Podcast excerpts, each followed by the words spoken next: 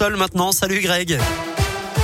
Bonjour Eric, bonjour à tous. À la une, la fin du port du masque en extérieur en Saône-et-Loire. Aujourd'hui, la préfecture précise que le taux d'incidence est actuellement stabilisé à 25 cas pour 100 000 habitants.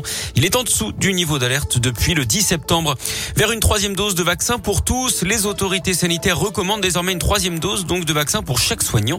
Tous les adultes pourraient bientôt être concernés. Les vaccins injectés en début d'année perdent de l'efficacité. Ils protègent toujours contre les formes graves de la maladie, mais moins contre les contaminations, notamment à cause du variant Delta.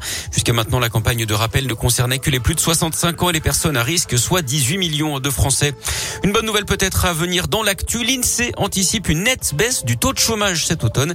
Il passerait de 8 à 7,6%. En bref, aussi cette nouvelle mobilisation des sages-femmes aujourd'hui avec des manifestations, notamment à Paris. Elles demandent plus de reconnaissance.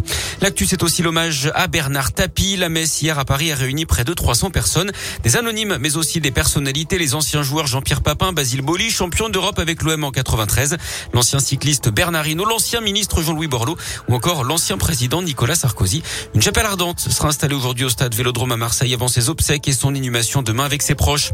Du sport du foot et l'Espagne qualifiée pour la finale de la Ligue des Nations après sa victoire 2-1 contre l'Italie hier. Ce soir, la France et la Belgique s'affronteront pour tenter de rejoindre les Ibériques. En basket, la victoire de la Gielbourg en championnat hier à Limoges 59 à 54. Et puis la météo, ce sera couvert ce matin avec 8 à 11 degrés. Des éclaircies cet après-midi. Il fera 16 degrés pour les maximales.